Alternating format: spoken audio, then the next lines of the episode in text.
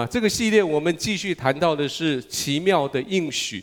那我们这个月，我们绕着应许这个主题，我们要来继续来讲。那应许是一个很重要的圣经主题，但是让我很，我不知道这样讲会不会会不会让你觉得很很很困惑。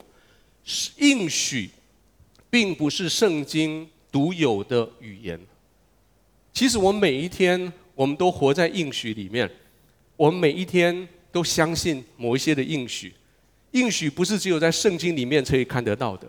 我说的这些活在应许、相信应许，也许我说的不是圣经，我在说的是广告。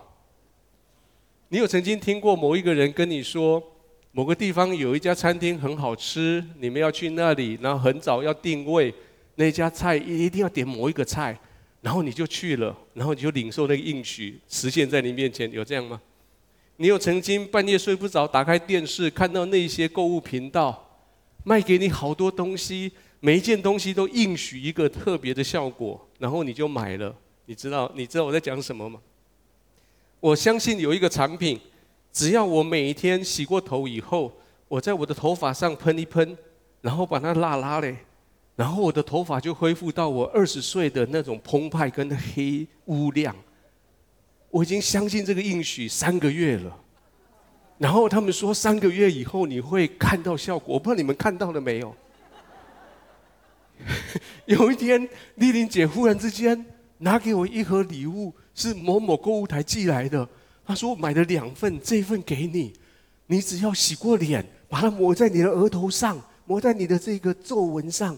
然后三个月以后，这些皱纹就会不见，你会重现二十岁我们认识的时候那个年轻的你。我已经相信这个应许大概四个月了。各位，你活在应许里，你知道吗？然后你相信应许，哎，啊，上个月上个月轮到我回去看门诊，我我在我看完门诊以后，我遇到一个老同事，然后我们在电梯里面聊起来。然后老同事问我说：“你最近好不好啊？”我说：“我还好啦，但是我刚经历过一个很大的一个生命的危机啊，我的心脏有几条血管塞住了，所以我去做的健康检查发现的。后来我做的啊心导管，然后做的支架，哇！现在这个心脏，各位，以文哥现在心脏十八万，我花了十八万的支架在这里面。然后那个那个老同事就很关心，你知道一个老医生哦，就在。”电梯里面后面有一群病人，然后两个穿白袍的医生在那里哦。他跟我说：“我跟你讲一个秘方，你只要去买某一种东西，不，我不告诉你什么，免得我在那边。你去买一个这个，然后你买同样的那个，然后再买同样的那个，你把它放在果汁机里打成酱，然后每天早有人在点头，你知道我在讲什么了哈？每天早上你就弄吃一汤匙，一个月之后，保证你的心脏每一条血管都畅通。”然后我开始活在应许里哎，今天已经开始吃那个东西的第三个礼拜嘛。虽然每一天吃完以后，到下午我都觉得我的满口都是蒜头味，但是我相信中间很多人在笑。我们的现我们在其他分播里很多人在笑。你也买了很多某一种方方面的圣品，对吗？从头到脚各式各样应许，头发长出来的，眼睛凹下去的，眼睛凸凸出来的，呃，怎么皱纹不见的，膝盖变强壮的，你们你们都买，呃，OK，买过的，嗯，我知道你想举手，OK，买过没有效的请举手，OK，买过现在还继续活在应许里面，期待它生效的，跟我一样的请举手，Yes。如果我告诉你，这本圣经里面充满了应许，比购物频道更强烈的应许，你可以相信吗？请你跟隔壁讲说，可以相信广告，就可以相信圣经。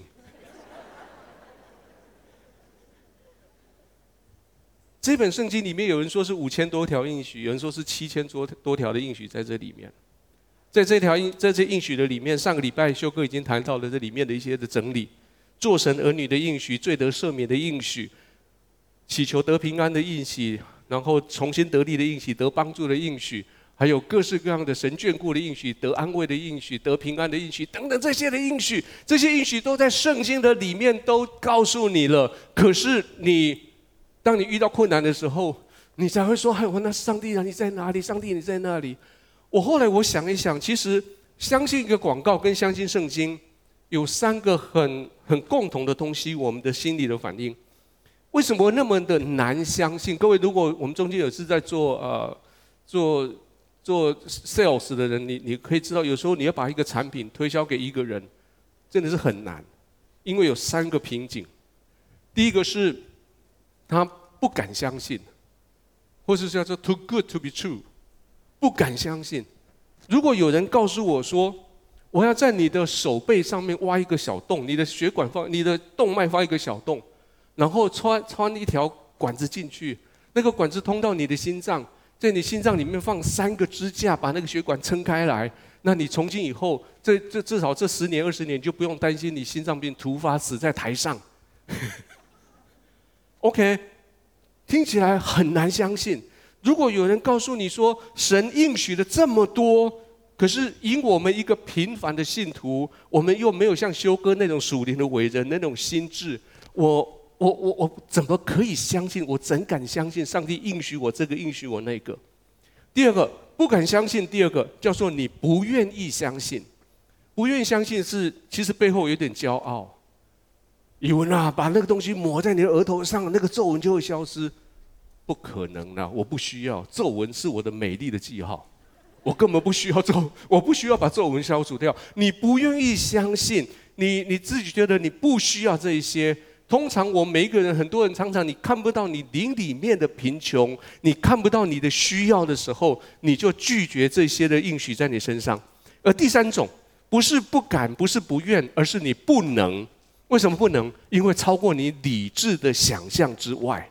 像亚伯拉罕跟以撒，天使告诉他说：“神告诉他说，明年这个时候你们要生小孩。”他们两个有没有相信？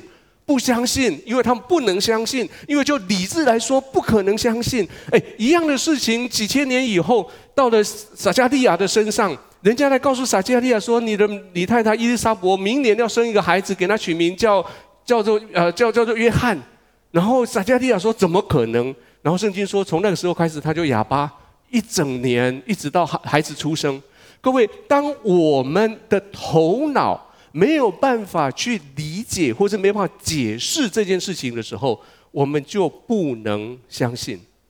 想一想，如果你相信广告，你就可以相信圣经，对不对？想一想，如果你可以相信圣经，你就可以相信圣经所说的所有的这些应许。今天我们要在谈的是应许里面的一项，其实这印象每一个人提起来，大家都蛮贴心的，而且你都经验过，叫做天家的应许。有啦，我知道你，你知道我啊，在教会里面每次讲到天家，大概就是有人死的时候了。然后你去那边，然后在那边哭哭啼啼，然后就说啊，他回天家去了啦，然后等等这些。可是我今天我要告诉你，圣经在讲的天家不是死了以后才去的地方。虽然教会我们常常用家的概念在讲教会。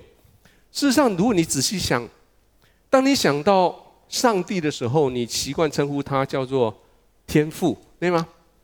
天父是一个家里面的爸爸在那里，然后他的独生爱子，那圣经说他是他的长子，是我们的长兄，然后圣灵像母亲一样在我们中间，在呵护我们，在安慰我们，在造就我们。其实这是一个家的概念。而我们来到了教会的时候，很多教会，包括荆棘教会，我们欢迎你来到教会，我们会说欢迎你回家。荆棘教会，我们的啊欢迎的词是说欢迎请坐，对吗？有些家，有些教会甚至是用欢迎回家当做进，你进到教会以后，每一个人都会告诉你说欢迎回家。在日本冲绳，我们有一个跟跟荆棘教会很很很很密切的一个啊白之家教会。你回到你进去他的礼拜堂，那么就会告诉你说，呃，那个那个英文叫什么？呃，日文叫怎么讲？Oka Okari Nasai，对吗？Okari Nasai 就是欢迎你回家。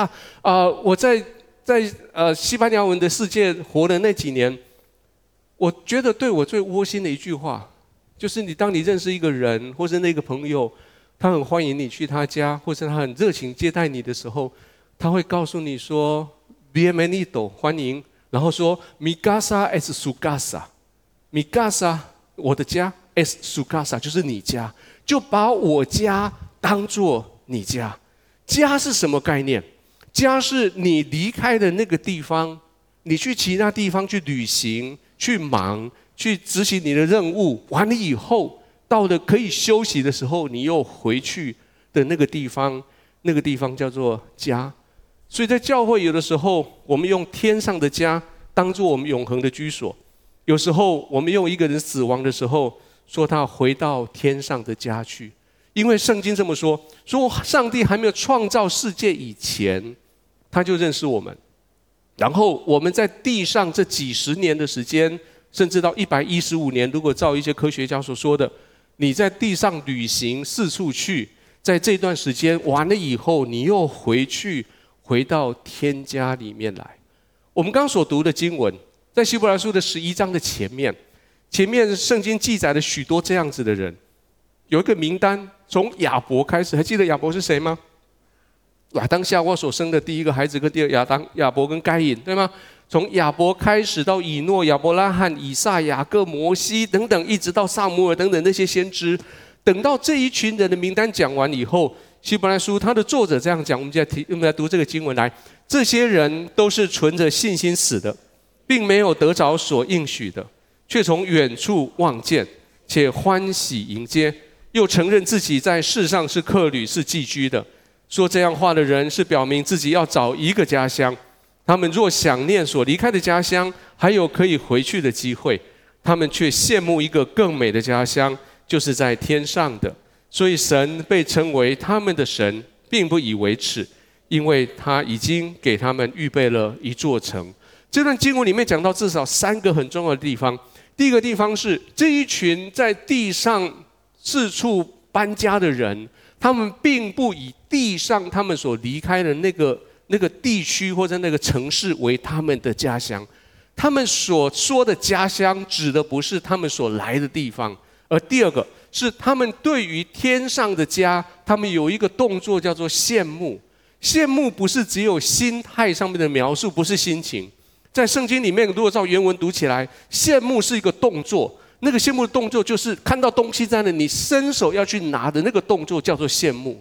所以这一群人在地上每一天在活着的时候，他们手一直指着天，我要去那里，我要去那里，我要去那里，那个叫做羡慕。而第三个是你羡慕的那个家，你回到去的时候，那个家天父在那里等你，他告诉你说欢迎回家，然后告诉你说我以你为荣，然后告诉你说我已经为你预备好地方，这是你永恒的居所。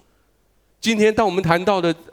永恒的家的时候，我有三个很重要的信息要给你。第一件事情，你需要先证实，必须去看到现在的现实。现在的现实是，现在的生命其实是短暂的。现在的生命其实是短暂的。请你跟邻居说，现在不是永恒。人类的寿命其实是有个很特别的故事，你可以看到《创世纪》的第五章，《创世纪》的第五章记载了亚当的后裔那群人哦，你看到那个，你看到那记载，真的是有时候你觉得又好玩，然后你身体心里面觉得奇怪，圣经怎么这么写？圣经记载亚当的后裔，然后那些人生寿命都是八百岁、九百岁起跳的，可是圣经里面用一句很有意思的话。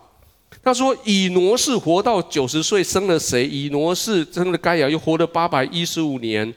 然后最后十十一节，他说：以挪士活了九百零五岁就死了。他活了九百零五岁就死了。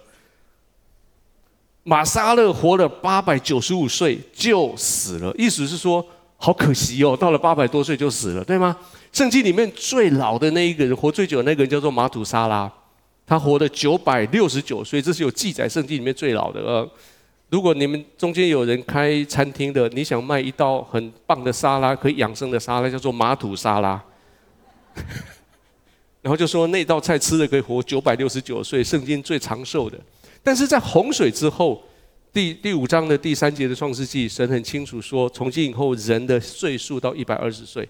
很特别哦，这个一百二十岁大概在几年以前被科学证实，在二零一六年在《Nature》杂志上，就是《自然》杂志，这是很高很高规的的科学杂志，有一篇文章，里面有一群人，他们做了长期的观察跟推测，他们说人类看起来以现在的医疗状状况，我们的年岁的极端大概是一百一十五，偶尔会有少数人超过一百一十五，但是我们我们的目标人将会活一百一十五岁，就是跟圣经所说的。虽然现在我们距离那里还有一段距离，然后台湾现在平均好像是八十点九岁哈，一平均啊，男生比较比较短命，男生只有七十七点七啊，可怜的男生，女生活得比较久，八十四点二。那全世界大概平均是七十二岁、七十三岁这样子。那几年以前，我我我我头脑里面有一个很特别的概念，大概一零年的时候，曾经有人喊出一个口号，他说：“如果你努力的活着，如果你能够活过二零二零年，你就可以活到一百二十岁。”那是在十年以前，他们他们在估价估计十年以后的科学进展，他们估计说到了二零二零年的时候的科学，大概可以让当时还活着的人。可以撑到一百二十岁。那十年以前，他们没有想到二零二零年我们今年遇到这么大的事情。不过，老实说，如果你可以活过今年，我相信我们可以活很久，对吗？如果你可以活过今年哈，那你看今年，今年真的是呃，不讲我们其他自然、自然的、自然的情况之下去世了我们的亲人朋友。其实今年你有发现，好多人忽然之间，他们的死讯带给我们很多的、很多的这种感伤啊。最近让我觉得最，我觉得最舍不得是那位伟大的演员，那叫史恩康纳莱，对吗？对啊，我看我每次看到他，我就祷告神啊，给我跟你跟他一样的胡子，就是没有，就是没有。你你你知道，哎，你你知道长了一点胡子，然后拿了一个拿一个那个烟斗，坐在摇椅上，那多像一个精神科医生啊，对不对？可是我就是没有，可是我好欣赏这个这这位演员，最近最近去世了。还有一位在台湾很有很很有天分的一个台语演员，一个一个一个演员叫吴明凤，我不知道有人知道这个人吗？哦，那年轻人很很伤心的那一位死去的两个人，一个是黑豹那个啊那个那个叫 Chadwick Bossman 那个黑人，还有一个是那个啊 Kobe Bryant。我有个朋友的孩子说，Kobe Bryant 死了以后，他就把他的篮球就收起来，他从今以后不打篮球了，因为 Kobe Bryant 死了。那有一些政治的人物，像今年啊李登辉总统也刚刚去世。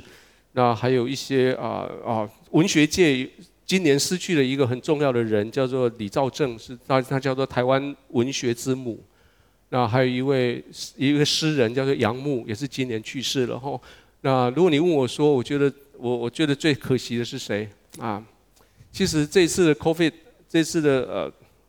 肺炎带走了我认识的至少三个人，其中有一对是夫妻，是我在美国时候的好朋友。他们先生是一个土木工程学家，那他们两个同时染上的肺炎，然后夫妻两个人大概八十出头岁，夫妻两个人先后两天去世。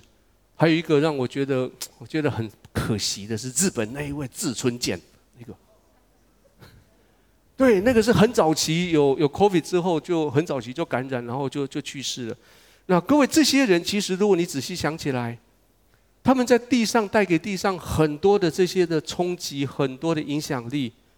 可是终究他就在我们眼前，他的生命就没有了。那在张基，我们有一个长久的朋友，从加拿大来的一个宣教士，叫做 Joy Randall，一位护理人员，也是最近去世，今年去世。那在天主教界有一位甘惠宗神父，我不知道你们听过他吗？他在台湾带起早期疗愈的，也是在今年去世的。你看这些人，虽然我们知道早晚我们会离开地上，但是我们多期待在地上多活久一点。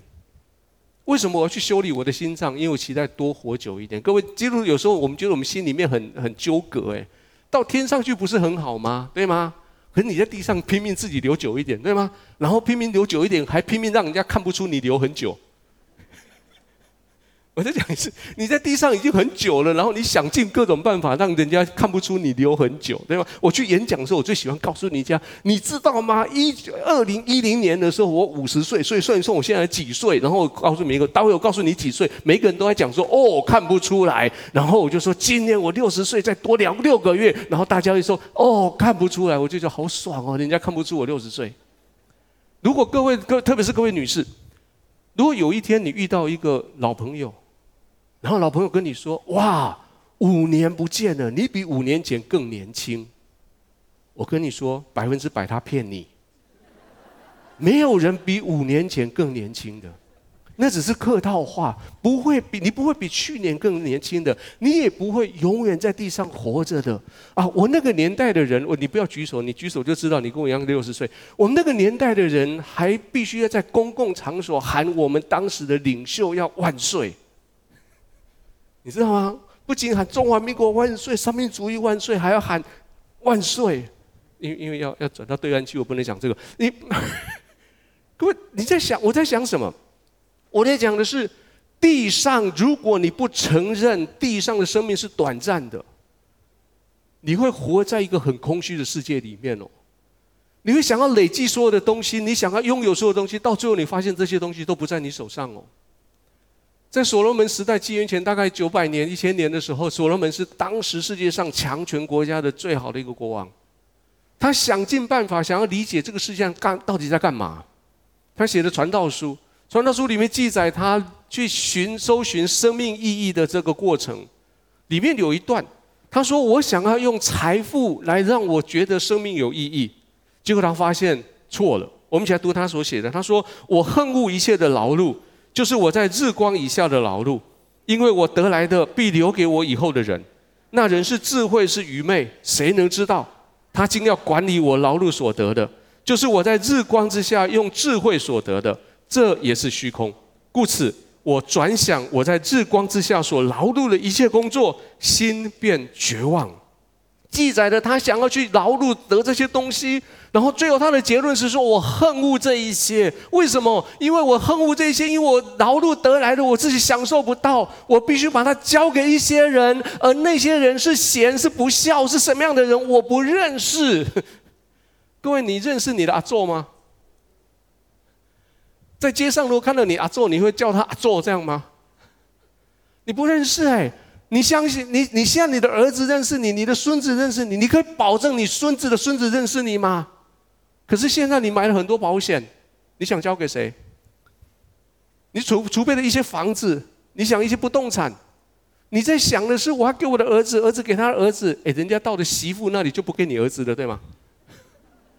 对不起，各位媳妇，我不是讲你，那。各位，人生如果只有在日光之下看到这一切的话，那真的是虚空。所以所罗门其实他很有他拥有智慧。他说：“没有关系，你知道生命是短暂的，但是你努力的活今天的生命，OK？你努力的去赚钱，OK？你努努力去享受，OK？但是请你记得一件事情，你要面对永恒。我们来看他写的，他说：年轻人呐，你在年少时当快乐。”在年轻时，当使你的心欢畅，做你心所愿做的，看你眼所爱看的，却要知道这一切，上帝必审问你。所罗门不断地把你的心思意念从地上的短暂拉到永恒去。在大概十年以前，当这个教会我们开始在吴哥窟柬埔寨吴哥窟开始工作的时候，我们被吴哥窟的一个建筑一个建筑群所。所惊吓到，这是小吴哥，小吴哥有有多多少人在现场跟我跟着我们去看过小吴哥？举一下你的手好吗？OK OK OK OK 好呀呀，我们会等到疫情通开开了以后，我们会继续再回去那里的。这个地方是十二世纪所盖的，当时那个王叫做苏利叶巴摩，那苏利叶巴摩用了大概三十五年的时间盖的那一个那个建筑群，非常漂亮的建筑群。石头叠出来，叠成三层楼高的东西，而且到现在架构就非常完整，就在那里。很多人在猜测说，这个小吴哥这个城到底是做什么用的？后来发现不是一个庙，也不是皇宫，也不是国王的陵寝或是他的坟墓。后来他们了解，盖这个吴哥吴哥小吴哥城是他们在模拟这个国王，他在模拟当他死了以后。他到了天堂所要住的地方，所以如果你现在去游览的话，你可以一直爬爬爬到中间那个五个塔里面中央那个塔，你可以再上去一层。那那个塔现在变成很小的台阶，你爬上去，当地人说爬那个台阶就是上天堂，你可以到天堂去看天堂看到什么。在十二世纪的时候的这一位苏利叶巴摩这位王，他已经当时拥有他可能拥有的所有的财富。可他的头脑里面在想的是，他期待有一个天上的地方，他可以居住。他知道在地上这是短暂的。各位，如果所罗门也这样想，如果这位苏利巴耶巴摩也也在也这样想，那你要不要开始这样子想？你开始知道地上是短暂的，你要不要开始预备在永恒里面？你正视事实，现在生命是短暂的，你就积极的预备，现在就开始期待永恒。智慧的人必须为你的下一步开始做预备。你开始期待永恒，事实上，永恒在期待你。我应该这么说。事实上，就算你不期待永恒，但是永恒已经在你的心里面了。我怎么说这么说呢？我们来做几个实验。有谁期待你所居住的地方是越小越好？没有，你都期待你所住的地方是越宽广越好，对吗？我常说，如果像这样子的会堂，如果我进来跟你一样坐下来，我最我最佩服的是坐在中央中央这几个位置的人。换我，我做不了，我会我会我应该会焦虑症会发作。因为我坐在那里，就四周围都是人，我没有 space，我没有位置。因为我是从永恒来的，你是从永恒来的，永恒没有空间的限制，OK？所以你到一个狭小的地方，你就觉得不舒服，因为你是从永恒来的，从永恒来的，你没有时间的限制，所以当你的时间被限制的时候，你会觉得不舒服。我发现每一次主日的时候，我讲话速度特别的快，心脏跳得特别快，所以我必须要做心导管，就是一个不不不。是因为那个地方，我不知道你们注意到，在背后有一个时钟，在提醒我说：你的时间有限，你的时间有限。各位，你有没有发现，在你生命里面，不断的有人在提醒说：你的时间到了，你的时间到了，你的时间到了。可是你很不舒服，你不想被时间限制，因为你是从没有时间限制的永恒来的。当你看到一件事情，你想做，可是你没有能力做，你更不舒服，因为你从永恒来的，这是永恒里面没有能力的限制。而你看到一个事情，你想做，你有能力做，可是你没有资源支持你去做，你不舒服，因为从永恒是没有资源的限制，那是没有你的梦想不被限制的，所以你觉得不舒服。各位，我刚说的这几个测验，如果每一项你都说对的话，恭喜你，你是从永恒来的，而且你要回到永恒去。有这样的人现场进去，像你的手，你是从永恒来的。OK，好，现在我大概三十五个人而已，既然我不知道你们在哪里，好，你。你的生命是被设计来活在永恒的。我再说一次，每一个人，你的生命是被设计来要活在永恒的，活在没有时间限制、没有空间限制、没有能力限制、没有资源限制的永恒。而你的生命整个就是继续搬往那个永恒里面的一个旅程。上个礼拜。修哥他讲了一个非常有趣的神学，叫做香肠神学。我还鼓励他写一个博士论文，哦，香肠博士。OK，好，那 我我想我就不再不再重述这，你可以去看他上礼拜他的他的讲章。大致上的概念是这样，就是神应许用定位未来，所以在每一个他说在每一个节点。事实上，神不断地用应许、应许成就、应许、应许成就、应许、应许成就，把人一直带往他应许的最后是啊，最后的福音传遍天下，耶稣会再来，然后在永恒的新天新地。这是这是上个礼拜的永的香肠神学。我我我在彰化听了以后，我说嗯，香肠神学，我应该来想一个东西来，嗯。所以我本来想给他取名叫乌龟神学啦，但是不好意思。不好看，所以我给它叫做迁徙。其实这个不是我独创，这很多人他们有这样子的概念。这个概念里面说，事实上历史也可以这种角度来看，历史是一连串的迁徙的过程。最早的时候，当人出现在伊甸园的时候，神要他要要亚当跟夏娃去多产倍增长权。后来因为发生一些事情，所以他们从伊甸园他们就迁徙来到了地上，对吗？亚当夏娃就迁徙到了地上。到了地上的时候，亚伯拉罕就从乌尔迁徙来到了迦南；到了啊雅各的时候，就从迦南迁徙到了埃及；到了摩西的时候，又从埃及迁徙回到迦南；到了列列王列王管制完了以后，在两个北啊以色列跟犹大国分国，然后腐败之后，这些人民又从迦南被移到以移到啊亚述去，就移到移到了呃呃。到巴比伦去。过了七十年以后，波斯王国起来以后，他们又被波斯王从波斯移回来到迦南，回来重建圣殿，一直到要埃及啊，一直到他们的历史过完以后，到了耶路撒冷的时代，耶稣叫他的门徒从耶路撒冷移到地极。而当我们跟着门徒来到地极的时候，福音来到地极的时候，我们现在在地极，我们在等待最后一棒，我们从地极要迁徙回到天家。各位，这是我们的生命的过程，这是每一个人的生命，这是历史。如果你没有一直往前迁徙，一直没有看到前面的话，你会发现活在地上真的是一个很痛苦的事情。哎，你在地上，你这几十年。这些知识，就算一百一十五年累积下来，到最后没有嘞。你的孩子在做功课的时候，有没有曾经跟你抱怨说：“妈妈，我读数学干嘛？”有吗？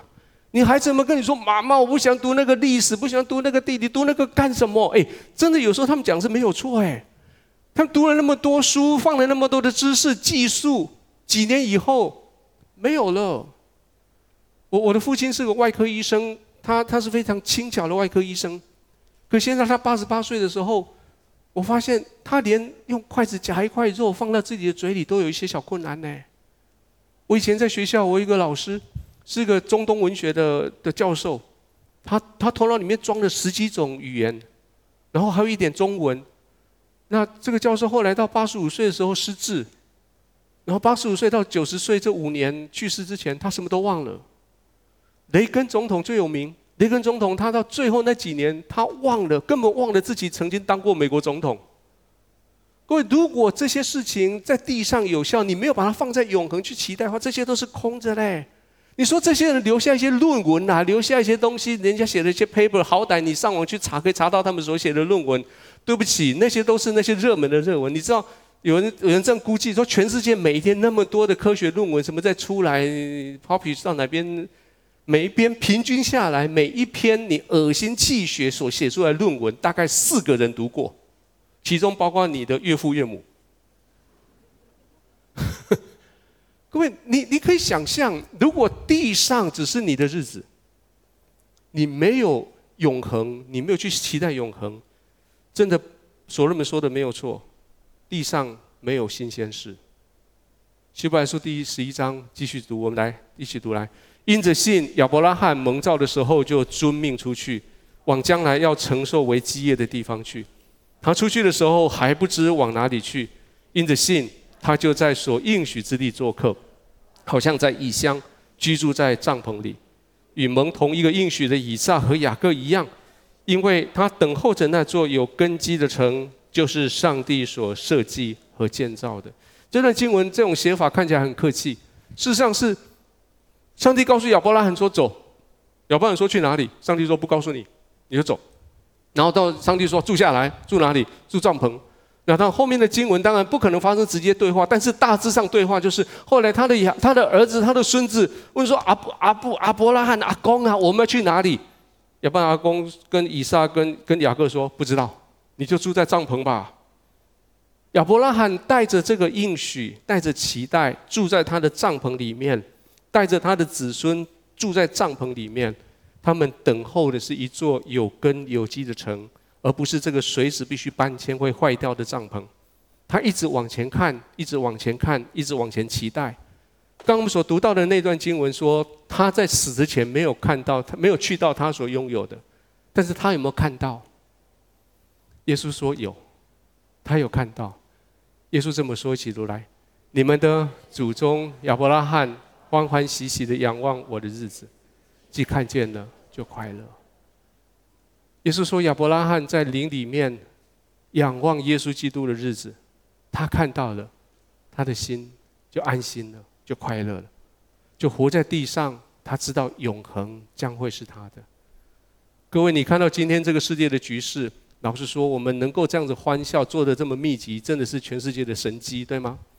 如果你跟如果你有国外的朋友，我我我弟弟妹妹他们在美国，他们最近最难过的事情是，他知道我爸妈年老了，他们很期待回来跟爸妈多待一点时间，可是他们回不来。呃，你看到现在经济状况，未来你越来越越越没有把握。所以我们现在台湾，你看，特别是这种疫情之下，台湾真的是一块净土啦。但是有有人跟我说，哎，我们台湾这种净土就好像台东花莲一样，是好山好水，然后是好无聊，对吗？那 你想出去都出不去。啊，那现在最近我们有了，我们的商人真的很厉害，他会带着你坐飞机在台湾绕一圈再回来，对吗？飞飞机如果我们自己不绕，人家对方大哥会派飞机来绕，那我们就干脆自己绕，对吗？那那天 那天我还收到一个一个广告，某一家台湾的航空公司的广告，说八天七夜，你我帮你收这个广告，我很想去哎，八天七夜，你从台中上飞机坐到台北。然后下来过一夜，从台北坐到金门下来过一夜，然后这样全台湾的机场全部都绕过一次，八天七夜的旅游。你还可以搭，你还可以搭游轮从花莲出去绕一圈，绕到花莲，到再回来，到再回到基隆这样。啊、前阵子新闻你看到吗？有个人从花莲去基隆搭船，要搭去金门，结果那个船因为金门那边的海象不好，所以他们他就开回来花莲。那这个人从花莲出去又开回来花莲，他说我不想回去，我说不可以，因为你护照是从基隆出港的，所以你必须从花莲再搭船回去基隆，在基隆你再坐火车回来。这些我们都想要，我我们都我我们没有办法。如果你看到地上这些这些暂时的，你真的会疯掉啊！各位，如果你眼睛只看到现在，如果你没有为永恒做预备的时候，你发现这什么意义啊？圣经给我们两个方法。告诉我们要去准备去面对永恒。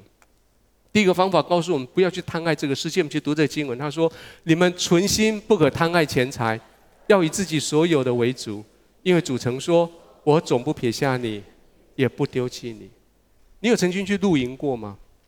那去露营过，你大概就了解这个经文在讲什么。去露营的人，我们会虽然叫做去露营。可是你去到露营的时候，你总是会想把那个营地还有你居住的地方弄得跟哪个地方一样，跟家一样，对吗？所以你要出门的时候，能够搬上车的尽量搬，枕头啦、棉被啦、那睡袋啦、椅子啦、厨具啦。然后到了营地的时候，把那个炊事帐弄起来，能够煮的像家一样的，最好这样子煮，对吗？然后就在那边哦，好棒哦，这里好好。请问？那个地方再好，会不会比你的家好？不会哦。你去旅游的世界回来以后，你讲的第一句话一定是：哦，还是自己的窝比较好。所谓的金窝银窝不如自己的狗窝和猫窝，对吗？你到了那地方看到哇，好漂亮的风景哦。然后你儿子会说：爸爸，我们就住下来。然后你太太说：对啊，你这里好好，我们不要回去。然后有理性的人会说：啊，底下是不是假象？对吗？好漂亮的风景，可是不是我在生活的地方。好棒的地方，可是不是我的家。我想你们，你们大概不至于会疯狂到为了要去露营，所以就请个设计师先去那边把你的营帐设计好吧，内部装潢先请个土木工程把它弄好，弄得跟你家一样，把你家 copy 过去那边，让你住在那边吧。你不会花那个钱吧？为什么？因为你知道那个不是你永恒的家。可是今天你在地上。你好想抓住所有的东西来满足你哦，你好像抓住十年以后、二十年以后、三十年以后、五十年以后要怎么用哦？你好像期待将来你的孙子，就是刚所罗门所说的，不认识你那个孙子的孙子出现的时候，他手上有泰州公，就是你给他的五百万台币哦。神说，不要为你自己贪爱钱财，为你自己所有的来满足。上帝说，在地上你在预备的时候。我不会撇下你，安心的，我不会丢弃你。而不撇下你不丢弃你，你剩下的能力怎么办？第二件事情，你就把它投资在永恒里。如果这是暂时的，你要不要努力？要努力。但是你的努力、奋斗的目标，你必须把它放在永恒里。这段经文很有趣，这段经文从中文来读，从英文来读都非常有趣。中文这么读，一起读来。他说：“要在天上积蓄财宝，天上没有虫子咬，不能会朽坏，也没有贼挖洞来偷。因为你的财宝在哪里，你的心也在那里。你的财宝在哪里，你的心也在那里。你的财宝 where，然后 there，right？Where is your your treasures？There is your heart。如果你的财宝放在地上。”你的心也会在地上。如果你的财宝在股票市场，你的心也在股票市场。我上一堂问过，没有人举手。这一堂我再问一次：有多少人今天是开一部新车来的？好像你知道啊，去教会吼，车停在外口，唔新车冇亏损，咱亏旧的，对吧？当你开着一部新车去那某个地方的时候，你发现你的专注就在你的新车上面了。我我好像告告诉过你，我曾开我曾开过一部新车到乡下一个教会去讲道，然后那个牧师很很好心的把。门口教会门口最好的位置停空出来让我停我那部新车，然后我在台上在讲道的时候，我眼睛可以看到我的车子。然后很不幸的是，讲到一半，主日学结束了，那些孩子，我车子就在他们篮球架下面，那些孩子开始在那打篮球，然后我从头到尾我就对着我的车子讲道。你的财宝在哪里？你的心也在哪里？可是，如果反过来，你的心如果是在天上，你的财宝会不会也去了天上？如果你的心在天上，你所做的每一件事情，你就想这个事情能不能把财宝带回去？我很喜欢旅行，而且去旅行的时候，我很喜欢在每个地方买一点小纪念品回来。很多次，我到了一个纪念品店，或者是在买买东西的市场。我看那个东西，我好喜欢，价钱也合理。我要把它买下来的时候，我必须问一个问题：一，我能不能带走？对吗？这东西可不可以带走？二，我的行李会不会超重？第三，带回去以后，我们家里能不能用？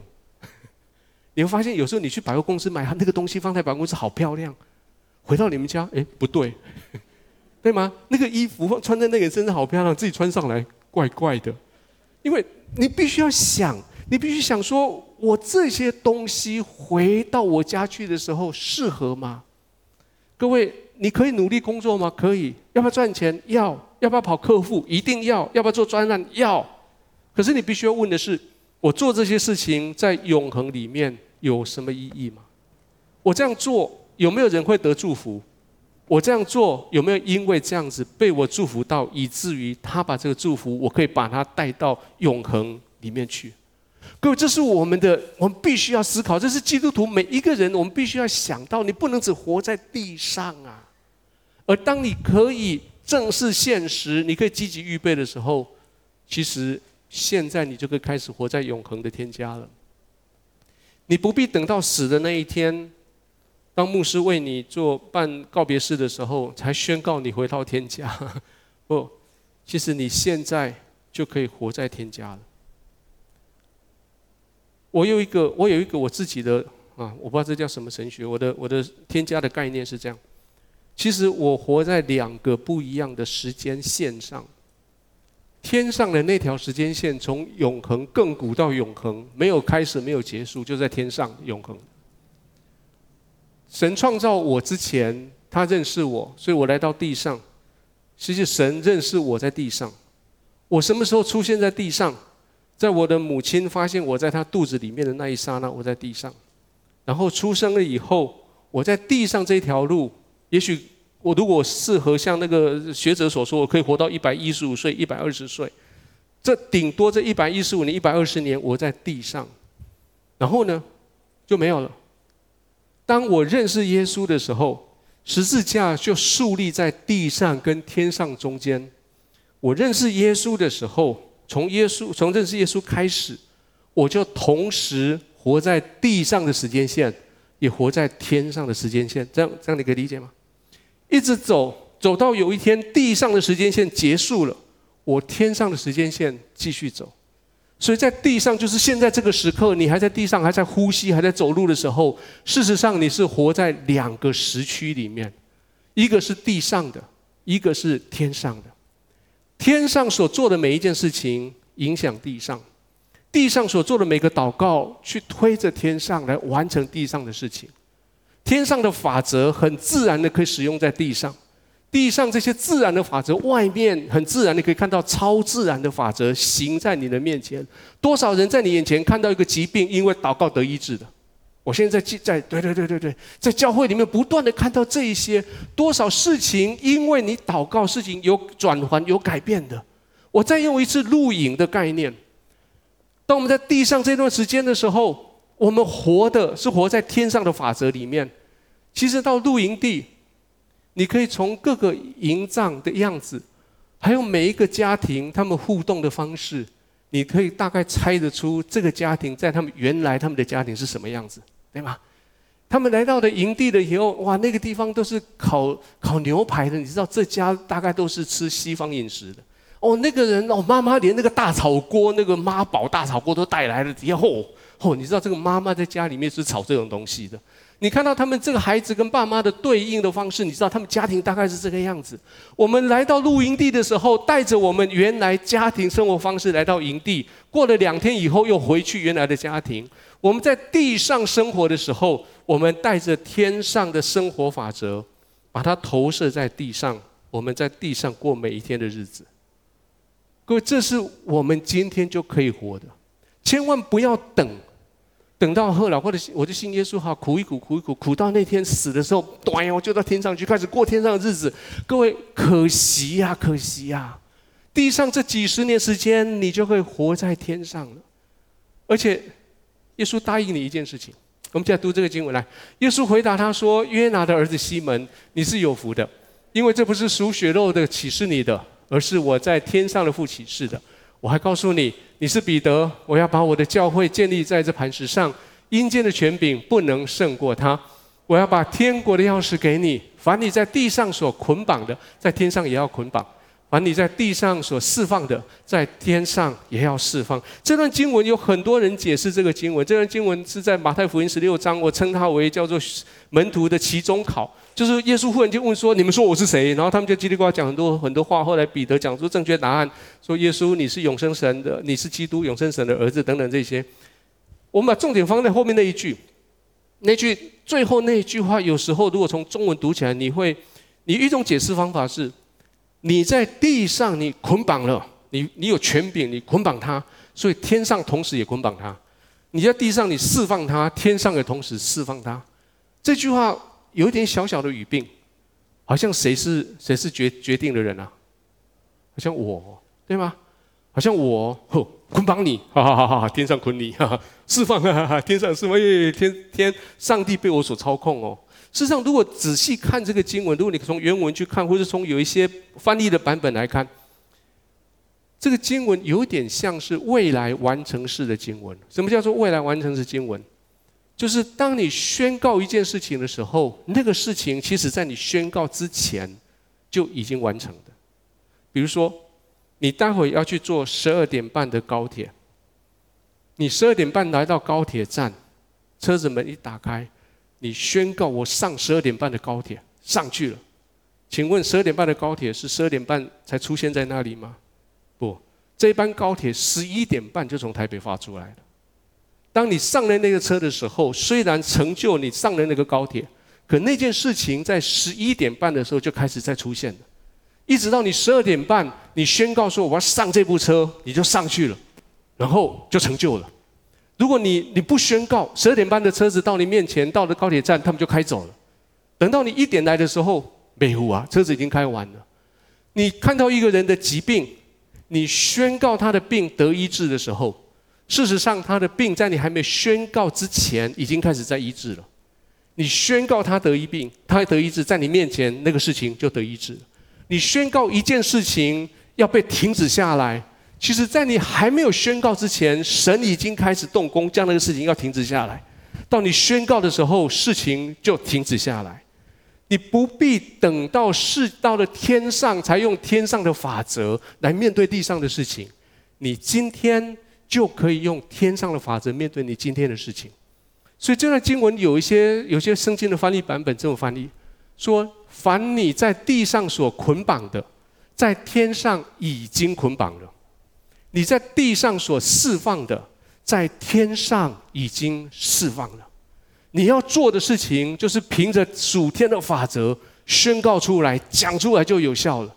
你一讲出来，其实神说：“我老早就准备好，我等你宣告，宣告完的事情就这样成了。”而这个事情在你宣告之前，其实就已经成了。各位，你现在同时活在两条路上，你可以凭着天上的权柄。你可以宣告，你可以警戒，你可以祝福，你可以释放，而同时你可以活在地上。希伯来书继续在十一章三十三节以后列了一长串的名单，这些名单没有讲到人，但讲到这些人他们的遭遇，讲到这一群人，他们看到天上的荣美，他们同时经历地上的这些很多的残酷，但是他们使用坚持天家的法则，活在这个地上。我我只是用它的缩减版放在你的节录版放在你的讲义上。我真的鼓励你今天回去以后，你读三十三节到三十八节，一个一个的读，一个个去查到底这个人是谁。我们现在读来，他们因着信制服了敌国，行了公义，得了应许，堵了狮子的口，灭了烈火的猛士，刀刀剑的锋刃，软弱变为刚强，征战显出勇敢。打退外邦的全军，有富人得自己的死人复活，又有人忍受严刑，不肯苟且得释放，为要得着更美丽的复活；又有人忍受戏弄、鞭打、捆锁、监禁，各等的磨练，被石头打死，被锯锯死，受试探，被刀杀，披着绵羊、山羊的皮，各处奔跑，受贫乏、患难、苦害。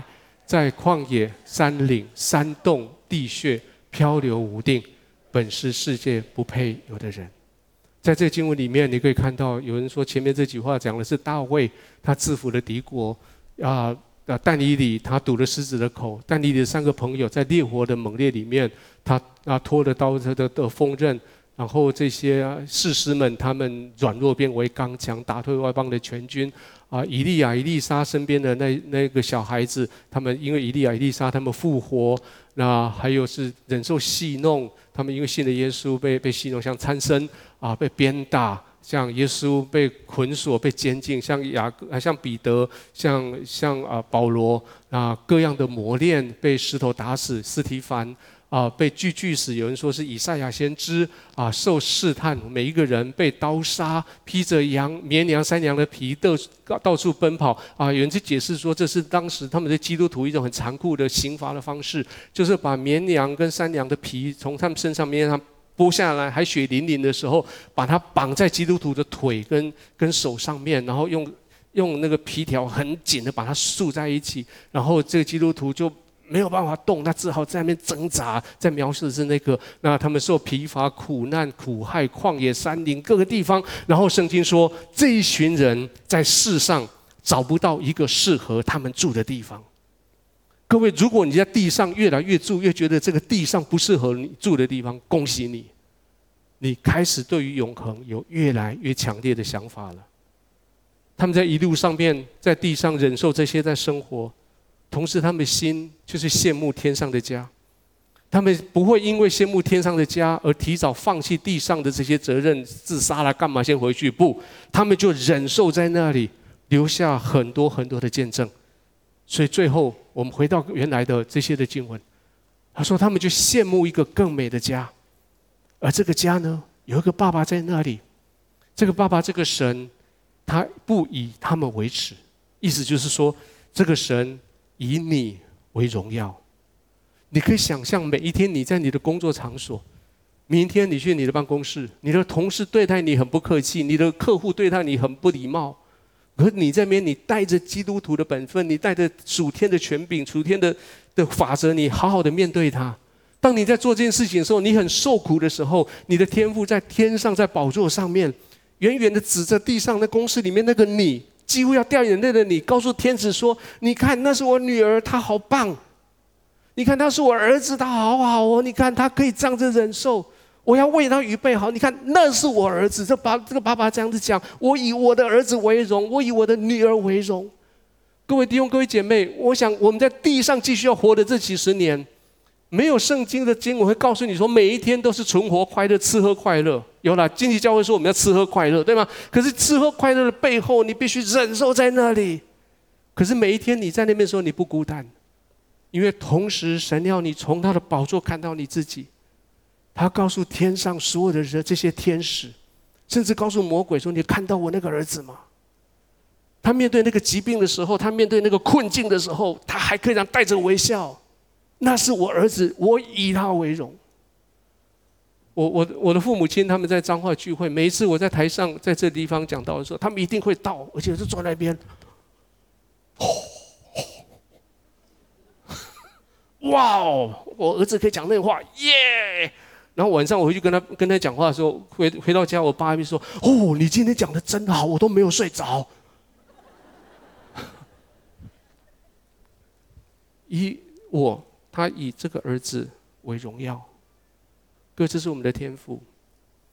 当我们回到家的时候，你的天赋就热烈的欢迎你。我有一个在美国读书的时候的同学，他花了七八年时间得到了一个博士学位。当他回到清水这边的一个小村子的时候，他的原生家庭的村子的时候，后来他跟我说，他好感动，他没有想过会这样。那天他自己搭车回到家，搭计程车回到家，然后一进村子门口。全村为他疯狂，他爸爸开流水席，然后庙宫庙里面帮他放鞭炮，还有舞龙舞狮的，还有那些歌舞团的，什么那些一大堆的，整个村子为了这一个博士回来，因为这是那个村子里面第一个博士，而且是美国留学回来的。各位，当你回到天家的时候，你的天赋比这些更热烈的在欢迎你。当你在地上的时候。你开始活在这样子永恒的应许的里面。你的爸爸以你为荣，你的天父以你为荣。我们来祷告。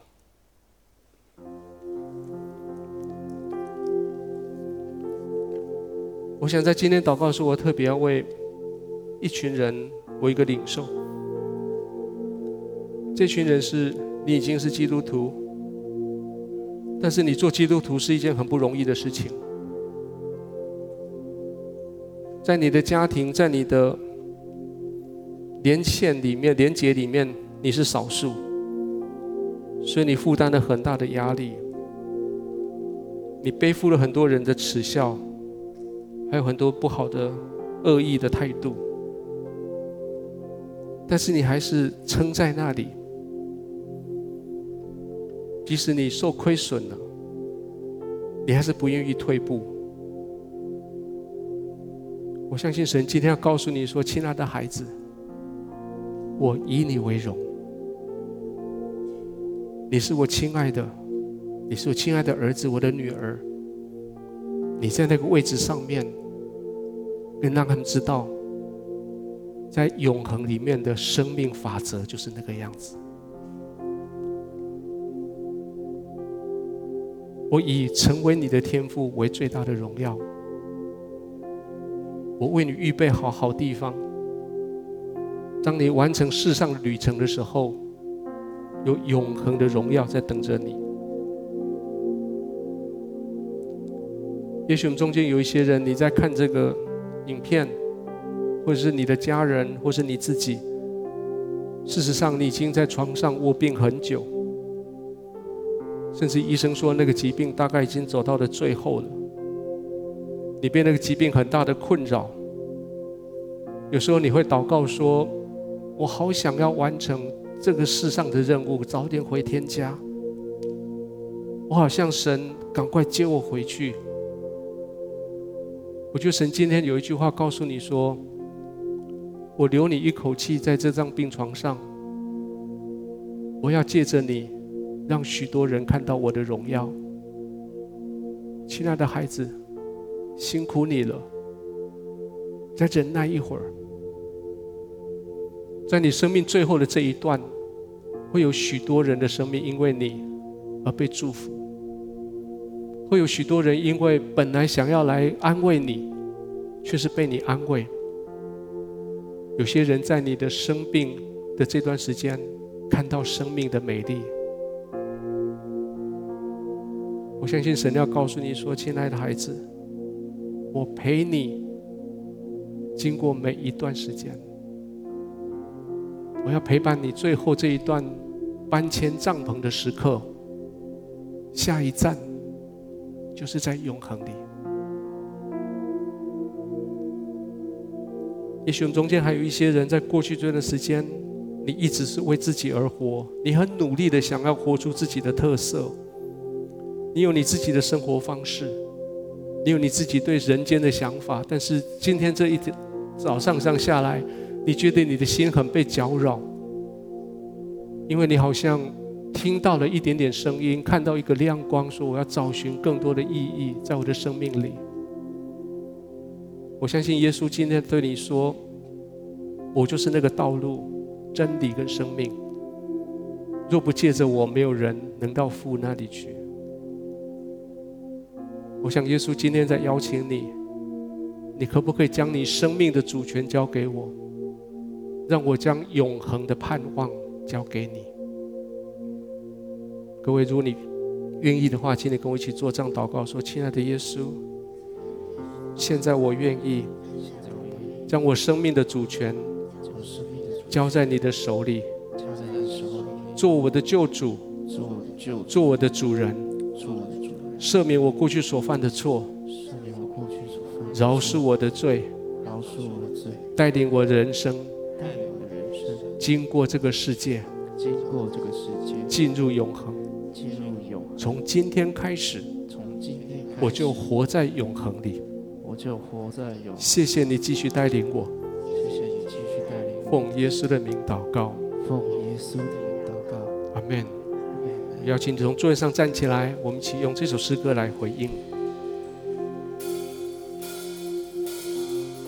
我凭着信心领取你丰盛的应许，世界也不能夺去神美好的旨意。我凭着信心领取。你恩典永不止，看见美好应许，成就荣耀，全都归于你。我等候主，我相信，你爱我永不放弃，世界也不能过去神美好的旨意。我等候主，我相信，一直依靠过我的，看见美好应许，成就我全心全意敬拜你。奉耶稣的名，要来祝福你，从这个时刻开始，活在永恒里，在永恒的法则里生活，在永恒的应许里面生活，一直到你完成地上的责任，回到天家。奉耶稣的名祷告。阿门！拍手，将荣耀掌声归给神。